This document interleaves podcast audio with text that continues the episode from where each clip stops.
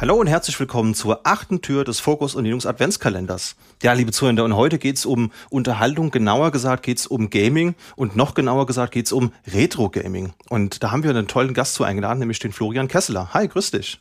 Moin, schöne Grüße. Ja, um Retro-Gaming geht's heute. Stell dich doch mal vor und sag uns, wie du zu dem Thema Retro-Gaming kommst. Das ist eigentlich eine interessante Frage, weil ich da gar nicht so drüber nachgedacht. Ich mache so lange spiele ich schon auf, auf alten Konsolen rum und äh, entwickle Software für alte Maschinen, dass ich gar nicht mehr so ganz genau weiß, wie ich dazu gekommen bin. Das hat sich halt irgendwann mal so entwickelt. Ja. Hast du, wenn du es jetzt wirklich beziffern müsstest, hast du so eine Lieblingsplattform, wo du sagst, da sind einfach die besten Spiele für rausgekommen und da, da brenne ich für? Mache ich mir wahrscheinlich viele Feinde, wenn ich das sage, äh, weil ich jetzt nicht Amiga sage, sondern ich sage jetzt der DOS-PC. Kann ich nachempfinden, geht mir als Kind der 90er genauso. Eine der, der, lebhaftesten Erinnerungen, die ich an meine Kindheit habe, ist tatsächlich so der, der erste Rechner, den wir zu Hause hatten und das war ein 486er mit äh, DOS 622 und Windows 3.1. Was war es bei dir? Äh, die gleiche Software fast. Der Rechner war ein bisschen älter. Es waren zwei 86er mit DOS 5, aber dann auch mit Windows 3.1. Ja. Cool. Sehr schön. So hat es angefangen. Ja. Und äh, fällt dir spontan irgendein Lieblingsspiel ein oder generell ein, zwei Lieblingsspiele, wo du sagst, die spielst du regelmäßig? Ah, es gibt nichts, was ich jetzt wirklich jede Woche spielen würde oder jeden Monat, aber ein Spiel, zu dem ich wirklich alle paar Monate oder alle, zumindest einmal im Jahr zurückkomme, ist Master of Orion 2. Großes, äh, rundenbasiertes Strategiespiel, das hat, hat mich seit, keine Ahnung, seit es rauskam im Prinzip begleitet. Wann kam das raus? Äh, 97, glaube ich. Mhm. 95 vielleicht. Um den Dreh rum auf jeden Fall. Da war das Genre ja relativ frisch noch, weil ich glaube, das erste Echtzeitstrategiespiel war das nicht sogar Dune 2 oder so? Genau, ähm, Dune 2 war das erste Echtzeit, aber Master of Orion ist ja kein Echtzeit. Das ist, das ist rundenbasiert. Ähm, aus dem 4X-Genre, also dieses ähm, Explore, Expand, Exploit, Exterminate. Das ist so wie Civilization im Weltraum. Mhm. Ja, cool. Und spielst du das heute auch noch auf, auf äh, Original-Hardware oder was ist deine Plattform? Nee, das spiele ich tatsächlich eher im Emulator inzwischen. Der Aufwand ist manchmal ein bisschen groß, um da die ganze Hardware am Laufen zu halten. Und dann, was, was gerade passend ist für das Spiel, hat auch relativ, also für die Zeit damals relativ große oder hohe Systemvoraussetzungen. Da dann äh, die entsprechende Hardware zu, zu Hause zu haben, da bringe ich mir die Wohnung lieber mit älterer Hardware vor. okay, ich höre raus, du bist also auch Hardware-Sammler. Das ist etwas, das mir sehr, sehr bekannt ist. Was äh, findet man bei dir so an? Äh, ich versuche so meine die, die 8 und 16-Bit-Maschinen voll zu machen, also was Konsolen und Home-PCs angeht, Homecomputer angeht. Ansonsten aber auch viel PC-Hardware, alles so bis, sag ich mal, Pentium 3. Vom der älteste PC, den ich habe, das ist ein 8086 und ja, ab da dann quasi alle paar Jahre irgendwas. Sehr schön. Cool. Ja, ich bin auch ein großer Freund von Retro-Gaming. Wenn ich jetzt beziffern müsste, was mein Lieblingsspiel ist, das wird mir auch schwer fallen. Aber wenn es was gibt, was ich wirklich regelmäßig spiele, dann ist das entweder Sam und Max Hit the Road oder äh, Luben, das Original von 1990. ah, Sam Max, an dem Spiel bin ich schon häufiger gescheitert. Ich hoffe, dass wir das bald in unserem anderen Podcast, im DOS Game Club, mal anspielen da ich dann mal eine Chance habe, dass, dass ich gezwungen bin, das noch zu Ende zu spielen. Ja, also wenn du da Input oder Hilfe brauchst, äh, melde dich gerne. Ja, das ist, man muss es ja auch ohne schaffen, sonst ist es nicht. Wenn, wenn du einmal irgendwo einen Tipp annimmst, dann gehen die, gehen die Tore auf und dann holt sie alle zwei Minuten ein. Und dann macht es keinen Spaß mehr. Ja, das stimmt, genau. Aber es gibt, glaube ich, kein Spiel, das ich häufiger durchgespielt habe, von daher. Aber wo wir es gerade von Emulatoren hatten, äh, was sind denn so übliche Tools, mit denen man dann beispielsweise auf so einem aktuellen Linux-Rechner äh, an so ein Thema rangehen könnte? Ja, es sind im Prinzip die gleichen Sachen, die du auf anderen Plattformen genauso hättest, also unter Windows oder macOS. Ähm, ganz groß, auf jeden Fall DOSBox in verschiedenen Varianten. ScumVM ist, ist auch extrem beliebt und unterstützt inzwischen, ich weiß es gar nicht, 50 oder so verschiedene äh, Spiele-Engines. Da läuft dann auch SamMax drauf. Ja, definitiv. Und ich finde es irre, wie alt Scum WM eigentlich auch schon wieder mhm. ist. Es ist ja, ja, kein modernes Stück Software, sondern das wird ja auch schon seit weit über 10, 15 Jahre entwickelt. Und äh, ich kann mich dran erinnern, ich habe da sogar mal einen Port für den Palm PDA für vorgefunden. und da konntest du halt 7 Max äh, auf dem PDA spielen. das ist halt das Schöne an Scum VM. Du ziehst das auf dein Telefon und dann kannst du im Urlaub auch ohne dass du einen Rechner dabei hast, wie die alten Adventure-Spiele spielen. Genau, DOSBox an sich, äh, DOSBox ist auch extrem alt. Ich glaube, die haben 95 oder so schon damit angefangen. Also gerade als der, als der DOS-PC so gerade angefangen hat zu verschwinden, da haben die mit der Entwicklung von DOSBox angefangen. Hat sich inzwischen so ein bisschen aufgesplittet in verschiedene Projekte, die alle in unterschiedlichen Sachen unterschiedlich gut sind. Aber ja. Ja, Genau, ansonsten gibt's ja noch verschiedene Emulatoren für die einzelnen Plattformen. Also für, für Game Boy gibt's verschiedene Emulatoren, für äh, SNES gibt's ähm, auch Emulatoren, sogar für PlayStation und PlayStation 2. Also auch da sind wir mittlerweile an einem Punkt. N64 ne? auch. Also ich glaube, wir können sogar die Wii inzwischen Echtzeit problemlos ja. simulieren oder emulieren. Ja, das stimmt. Also da gibt's auch verschiedene Tools, die packen wir euch mal in die Shownotes, liebe Zönder, wenn ihr da mal reinschauen wollt. Jetzt hast du schon angeteasert, äh, dass es auch so einen Retro-Podcast gibt, bei dem du häufig anzutreffen bist. Erzähl uns doch mehr davon. Genau, also wir machen seit inzwischen über sechs Jahren machen wir einen Podcast über Retro-Spiele oder spezifischer über DOS-Spiele. Das ist der DOS Game Club. Ähm, da reden wir jeden Monat, spielen wir mit der Community ein Spiel und nehmen dann im darauffolgenden Monat eine Episode mit unterschiedlichen Gästen dazu auf. In der Regel sind das dann Leute, die in dem Monat mit uns zusammen das Spiel gespielt haben.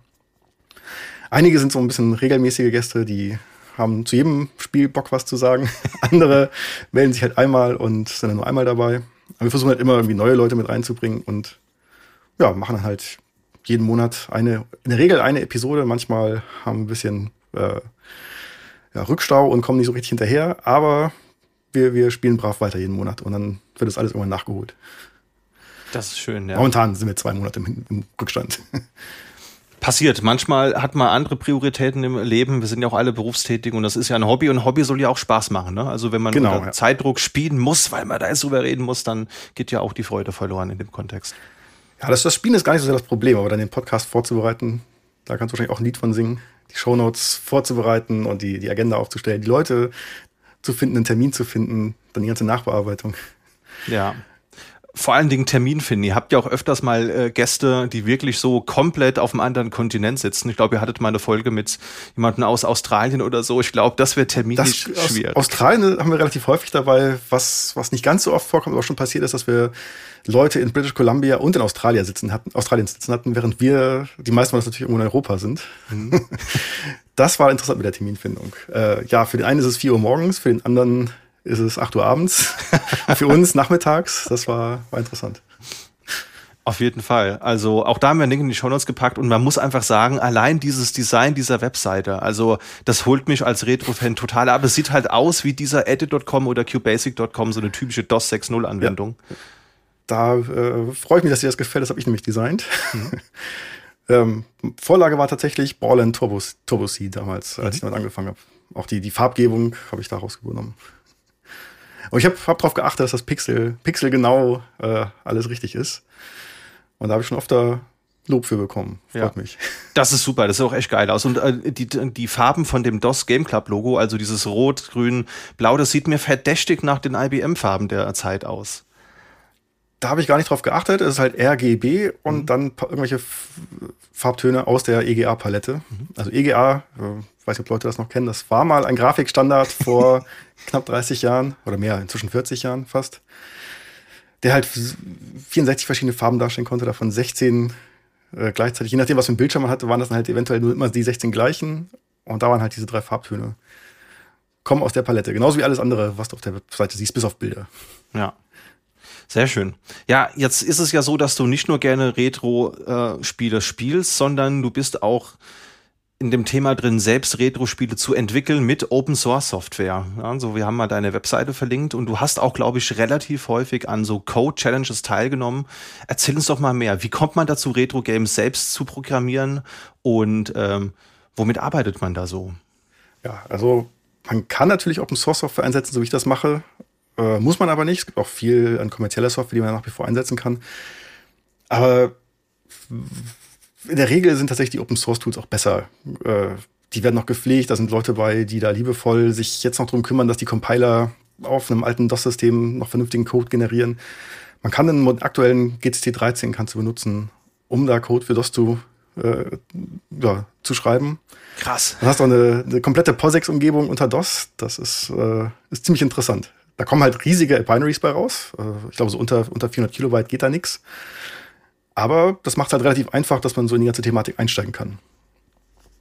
Okay, krass. Ich hätte jetzt gedacht, dass man wirklich alte Software benutzt, so ein alter Ball Suite oder, oder sonst was. Ich hätte jetzt gar nicht gedacht, dass man neue Software dafür nimmt. Gibt Leute, die das machen, genau, gibt's auch. Aber ähm, gerade ähm, GCC, da gibt's ähm, DJ GPP, das ist ein Projekt, was dafür sorgt, oder was im Prinzip diese ganze POSIX-Umgebung für, für DOS bereitstellt und auch Compiler und Linker im Prinzip da entsprechend anpasst, dass das mit, mit DOS vernünftig läuft. Äh, generiert halt nur 32-Bit DOS-Code. Das ist unter DOS ein bisschen ungewöhnlich, 32-Bit. Das kam so in der, in der späten DOS-Zeit. Ansonsten, wenn man so auf ältere ähm, Hardware guckt oder sich auf 16-Bit beschränken möchte, dann gibt es sowas wie OpenWatcom. Ist aus, aus dem Watcom-Compiler entstanden. Der wurde irgendwann mal ähm, geopen sourced und wird inzwischen nach wie vor gepflegt. Der ist nicht ganz so modern. Da geht irgendwie 1099 und C++ äh, 98 laufen damit. Da wird es aber bei neueren Sprachstandards wird's schon ein bisschen knapper. Aber das gibt's alles. Und gibt auch Leute, die damit sehr zufrieden sind, den gut einsetzen. Hat halt den Vorteil, dass der deutlich kompakteren Code generiert. Da ist dann das Hello World 10 Kilobyte und nicht 400. Ja, großer Unterschied, gerade bei so alten Maschinen. Okay, also nach wie vor hardware-nahe Sprachen sind da sinnvoll, auch für äh, Spieler. Will man dann eher äh, schon was hardware-nahes benutzen? Das kommt immer drauf an, ne? Man muss sich so ein bisschen selber die, die Grenzen setzen, wo man aufhören möchte. Also du kannst natürlich sagen, ich will einfach nur irgendein Spiel machen oder eine Demo schreiben, die unter DOS läuft.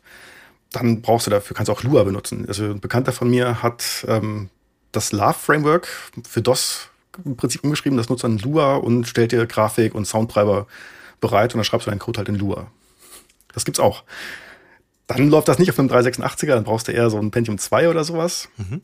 Aber für den Einstieg ist das ganz interessant. Aber kannst natürlich dann entsprechend auch dir selber ähm, dich selbst ein bisschen herausfordern und sagen, ich möchte jetzt aber, dass es auf einem 286er läuft und mit, mit 30 Frames flüssige Animationen macht, dann schreibst du das auch nicht mehr in C, dann fängst du an, in, in Assembler äh, dir irgendwelche Tricks zu suchen, wie geht das mit, mit zwei Cycles schneller, als ich es momentan mache. So. Spannend, okay. Hast du das schon mal gemacht oder bist du eher in C, C unterwegs? Ich habe jetzt tatsächlich, ähm, eins der Projekte, die ich angefangen habe, ist eine, eine, eine, ja, eine First-Person-Shooter-Engine, die so ein bisschen das Prinzip ähm, Raycaster nutzt. Das ist so wie Wolfenstein 3D oder Rise of the Triad. Mhm. Und habe da versucht, die, das Tempo oder die Geschwindigkeit von Rise of the Triad äh, mal nachzustellen. Das ist gar nicht so einfach. Die, John Carmack hat schon gewusst, was er damals gemacht hat. Aber da geht es dann tatsächlich auch so weit, dass du dann C-Code schreibst, der dann Maschinencode zur Laufzeit generiert und ähm, ja, in den Arbeitsspeicher schreibt, was da natürlich alles ein bisschen einfacher ist ohne Speicherschutz musst dir keine Sorgen um den Segfault machen. Dann schreibst du da deine Instruktionen rein, kodierst die ja, aus C heraus und rufst dann den Code direkt auf.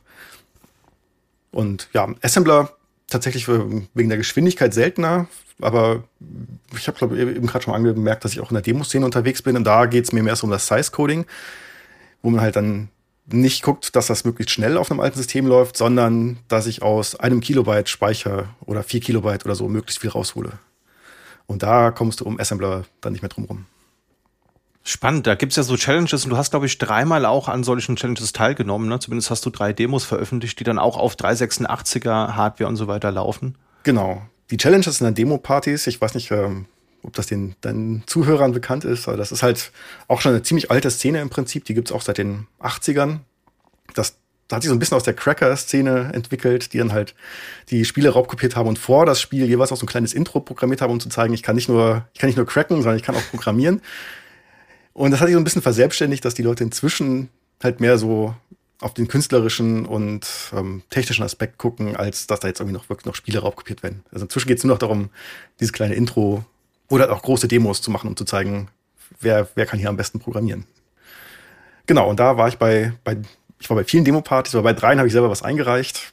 Und dann halt immer im Retro-PC-Bereich mit, mit Size-Coding ähm.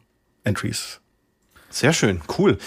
Ja, ich habe hier deine Seite offen und guck mir gerade die Spiele an. Erzähl uns doch mal über eins deiner Projekte, wie du da so vorgegangen bist, weil ich kann mir vor vorstellen, bestimmt gibt es den einen oder die anderen unter unseren Zuhörern, die sich fragen, wie kommt man auf die Idee, sowas zu machen und wie, wie beginnt man? Also, was sind so Tools, mit denen man dann anfängt? Ja, ähm, Ich habe tatsächlich ähm, Spieleentwicklung, das war einer der Gründe, warum ich überhaupt angefangen habe mit dem Programmieren in den 90ern. Ähm, wer nicht, wer hat nicht sein QBasic aufgemacht und versucht, oh ja. da, äh, keine Ahnung, Commander Keen nachzuprogrammieren, nur um zu merken, dass das gar nicht so einfach ist, wie man denkt. Oh ja, genau. Hm. und das hat mich eigentlich, eigentlich nie richtig losgelassen. Ich meine, klar, inzwischen schreibt man Software für Geld, da äh, kommen die Spieler bei den meisten Leuten nicht mehr so, so vor. Aber so als Hobby kann man es halt zum Glück weitermachen. Und ja, das habe ich halt, wie gesagt, mein Leben lang gemacht. Und dann vor, weiß ich gar nicht mehr, wann war das, 2014 oder so, habe ich dann mich angefangen für Game Jams zu interessieren. Das ist so ähnlich wie die Demo-Party, nur dass da dann halt darum geht, dass Leute im Prinzip zu Hause sitzen und unter bestimmten Restriktionen ein Spiel entwickeln, mhm. was dann nicht zwangsläufig Retro sein muss. Das kann auch, die meisten Leute machen das auf modernen Plattformen dann aber halt meistens unter, unter einer Zeitbeschränkung oder dass, dass das Thema kurzfristig erst bekannt gegeben wird und es halt zum Thema passen muss und die Leute dann gegenseitig bewerten können. Äh, was hat mir hier, bei dem Spiel hat mir die Grafik gut gefallen, hier ist die Atmosphäre super, solche Sachen. Und wenn man erstmal in der Szene drin ist, dann ist es auch ganz schwer, damit wieder aufzuhören, weil man dann natürlich auch mit den Leuten redet und sich gegenseitig so ein bisschen pusht. Und ja, so kommt dann halt eins zum anderen und auf einmal hat man dann irgendwie drei Spiele im Jahr geschrieben jeweils über ein Wochenende nur teilweise, weil das oft nur eine häufige Zeitbeschränkung ist, die man so hat. Mhm. Irgendwie 48 oder 72 Stunden. Genau, und zu dem Zeitpunkt, als ich angefangen habe, da war gerade dieser ganze Retro-Look, war in der Indie-Szene halt mega beliebt und Pixelgrafik ist auch nach wie vor noch, aber nicht mehr ganz so sehr wie damals, habe ich den Eindruck. Aber da bedient man sich natürlich dran. Gerade wenn man künstlerisch so ein bisschen gehandicapt ist wie ich, dann, dann ist es ein bisschen einfacher, äh, so ein paar Pixel dahin zu klicken als irgendwie komplexe 3D-Modelle. Also eins, was mich so besonders anlacht in deiner Liste, ist HL2 5D. Als mhm. großer Fan von Half-Life 1 und 2 und äh, traurig darüber, dass wir vermutlich Half-Life 3 niemals zu Lebzeiten erleben ja, da, werden. Dafür gibt's Alex. dafür gibt's wenigstens Alex, hast du recht. Aber äh, das ist ja äh, einen D-Make, wie es hier steht, mhm. in, einer, in einer selbstgeschriebenen Raycaster-Engine. Was ist denn jetzt unter D-Make zu verstehen und ähm, was kannst du uns zu dem Spiel generell sagen, das ja. du da geschrieben hast? Genau, also D-Make ist so ein, so ein Begriff, wo es darum geht, du nimmst ein Spiel, das, das auf das relativ modern ist, was verschiedene, was verschiedenste Features hat und dann einfach mal den, die Grafik-Fidelity ein bisschen runterschraubst, wo du sagst, okay, Half-Life ist ein richtiges 3D-Spiel und eine Möglichkeit, das zu demaken, wäre jetzt halt, dass man das mit einem Raycaster macht. Was halt mhm. diese Technik ist, wenn man so an Wolfenstein 3D oder so denkt. Mhm. Genau, und dann habe ich mir den Fall angeguckt, wie funktioniert die Mathematik dahinter, was haben die gemacht, um damals auf den 386ern äh, die 3D-Welten zu zaubern. Und das dann in einem, auf einem modernen System tatsächlich in dem Fall nachgebaut. Aber in niedriger Auflösung, so dass es halt wieder aussieht, wie dass diesen Retro-Charme halt noch hat. Genau, ähm, Half-Life 2,5D, das ist äh, damals auch im Rahmen eines Game Jams angefangen mit einem Bekannten, der auch dieses ähm, Love DOS gemacht hat, das ich vorhin erwähnt habe. Der kann nämlich auch Grafik, was ich nicht so gut kann, deswegen sieht Half-Life 200D auch super aus. ja, das läuft, wie gesagt, auf, auf moderner Hardware, das läuft nicht auf einem alten System, sieht nur alt aus. Mhm.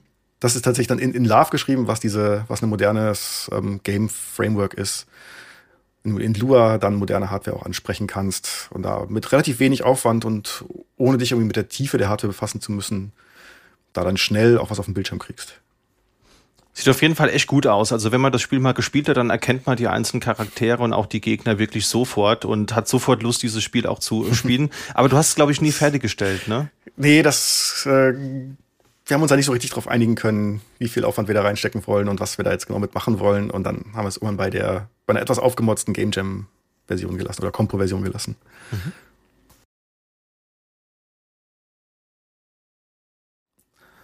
Ja, das ist nicht, mal eine, ist nicht mal eine IDE, das ist im Prinzip ein Programm, was du startest und dem gibst du dann ein Verzeichnis mit, wo dann diverse Lua-Dateien und deine Grafiken und Sounds drin sind.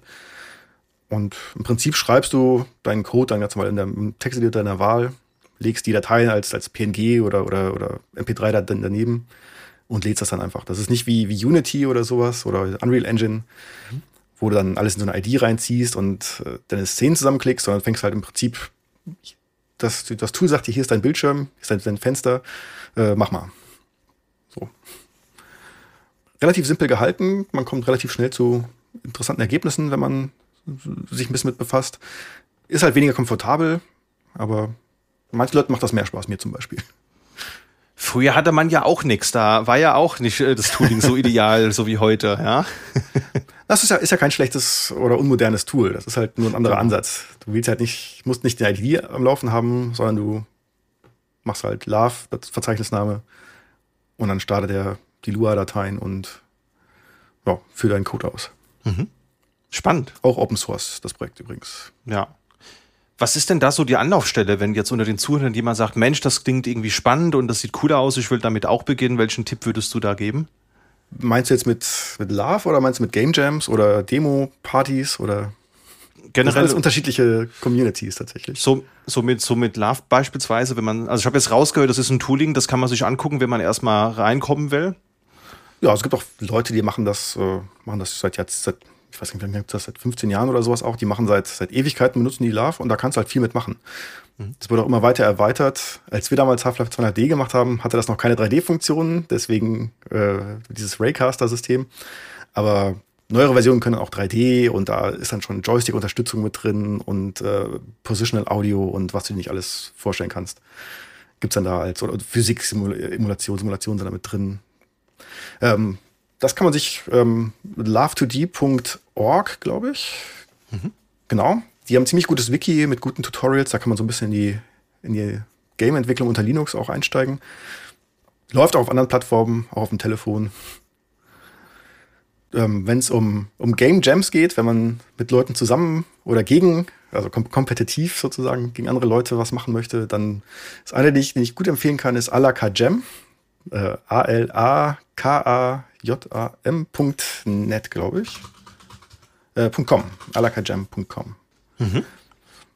Die halten halt, ich glaube, inzwischen nur noch dreimal im Jahr oder zweimal im Jahr einen Game Jam ähm, in verschiedenen Kategorien, über verschiedene Zeiten, äh, als Solo oder als Team. Das ist immer gut, um so ein bisschen in eine, also eine Community hilft immer gut dabei, dass du in das Thema reinkommst und dich auch mit Leuten austauschen kannst und auch motiviert bist, da was zu machen. Und bei so einem Game Jam, gerade bei so einem kleineren wie Alaka Jam, der ist jetzt nicht, nicht der größte, den es gibt, da ähm, kommst du halt schnell dazu, dass die Leute dein Spiel auch wirklich spielen. Auch wenn's, wenn du der Meinung bist, das ist grottig, dann kriegst du halt trotzdem in der Regel konstruktive Kritik dazu und auch mal was, was Ermutigendes. Das ist schon, schon ganz angenehm. Ansonsten gibt's auf itch.io, das ist eigentlich so eine, ähm, da so, so ein Store für Spiele, aber da gibt es auch einen ganzen Bereich, der sich nur mit Game Jams befasst, zu verschiedenen Themen. Da gibt es Leute, die machen dann halt DOS Game Jams, wo das Thema dann ist, du musst entweder ein DOS-Spiel machen oder was, was aussieht wie ein DOS-Spiel. Oder es gibt äh, Jams zu verschiedenen Themen. Ähm, alles Mögliche gibt es da. Es ist in verschiedenen Größen gibt es die Game Jams. Gibt welche, da sind zehn Leute dabei, da gibt es welche, da sind 3000 Leute dabei. Ähm, ja, großes Thema auch Global Game Jam man vielleicht schon mal gehört, dass dann tatsächlich vor Ort, da haben die, in den meisten großen Städten gibt es dann Leute, die das organisieren, dass man da hingeht und dann sich mit Leuten trifft und zusammen dann in zufällig zusammengestellten Teams dann ein Spiel entwickelt. Cool. Kann, kann auch Spaß machen. Und ansonsten Demoszene, ähm, gerade in Deutschland, ähm, vielleicht die Revision-Demo-Party sich mal angucken. Die ist immer an Ostern tatsächlich und streamen die ganzen Competitions. Da kann man sich dann mal angucken, was die Leute so machen und was, was Leute auf moderner Hardware aus 4 oder 64 Kilobyte rausholen. Ähm, also das schließt das kom kompletten Dart mit ein. Das Executable, ähm, Daten, Sound, Grafik, muss alles in diesen ähm, Paketen dann mit drin sein. Und da sind Leute dabei, die äh, echte Magier sind, was das angeht. Wahnsinn irre. Also, dass das noch so ein Thema ist, war mir gar nicht so bekannt und ist halt wirklich schön, wenn man das Maximum aus Hardware rausholt. Ich würde mir wünschen, dass das einige EntwicklerInnen heute auch bei aktueller anderer Software, die ja, wir täglich benutzen müssen. Müssen wir doch nicht. Wir warten einfach drei Jahre, bis die nächste Prozessorgeneration draußen ist, dann läuft das schon vernünftig. Ja, oder einfach CPU und RAM draufschmeißen auf das Problem, dann, äh, dann genau. löst sich das auch. Ja.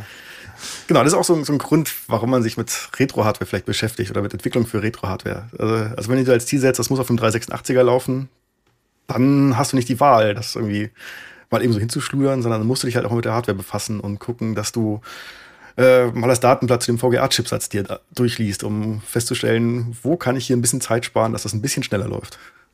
Auf jeden Fall, ja. Ja, da gibt's auch wirklich echt eine große Szene. Also mir fällt da spontan, weil du es gerade sagst, eine Person ein, die regelmäßig JavaScript und auch ähm, andere äh, Libraries auf DOS portiert. Mhm. Ja, Super Edu kennst du bestimmt auch. Ähm, genau, ja. Hat den äh, Dostodon, Mastodon Client für MS-DOS geschrieben. Mhm.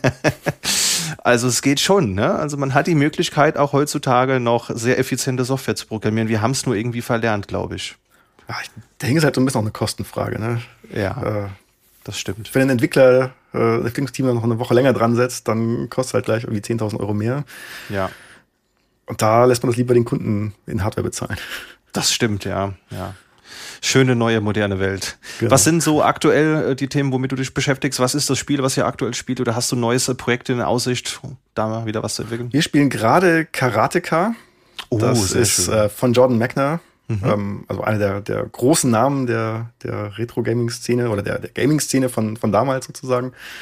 Ähm, ja, das, das machen wir gerade. Wie gesagt, wir hängen so ein bisschen hinterher mit unseren Episoden.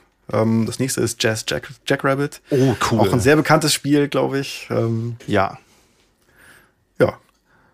Privat, äh, ja, da habe ich auch ein paar Projekte am Laufen, aber das ist noch nichts, was man, was irgendwie spruchreif wäre. Die nächste, nächste Demo kommt bestimmt, aber momentan arbeitet hier keiner. Ja.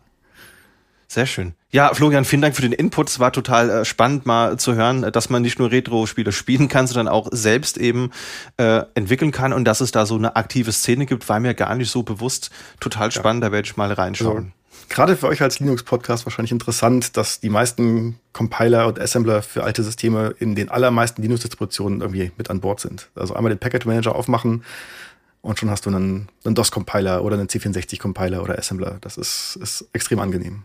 Und die, das gleiche gilt für die Emulatoren und Debugger und sowas. Auf jeden Fall. Lohnt sich mal reinzuschauen. Ja, schön, dass du mit dabei warst. Vielen Dank für den Input. Ich wünsche ja, dir noch Dank einen. die Einladung. Sehr, sehr gerne. Ich wünsche dir noch einen, einen schönen restlichen Dezember und dann hören wir uns ganz bald bestimmt wieder. Ja, ähm, bis zum nächsten Mal. Bis dahin. Ciao. Ciao.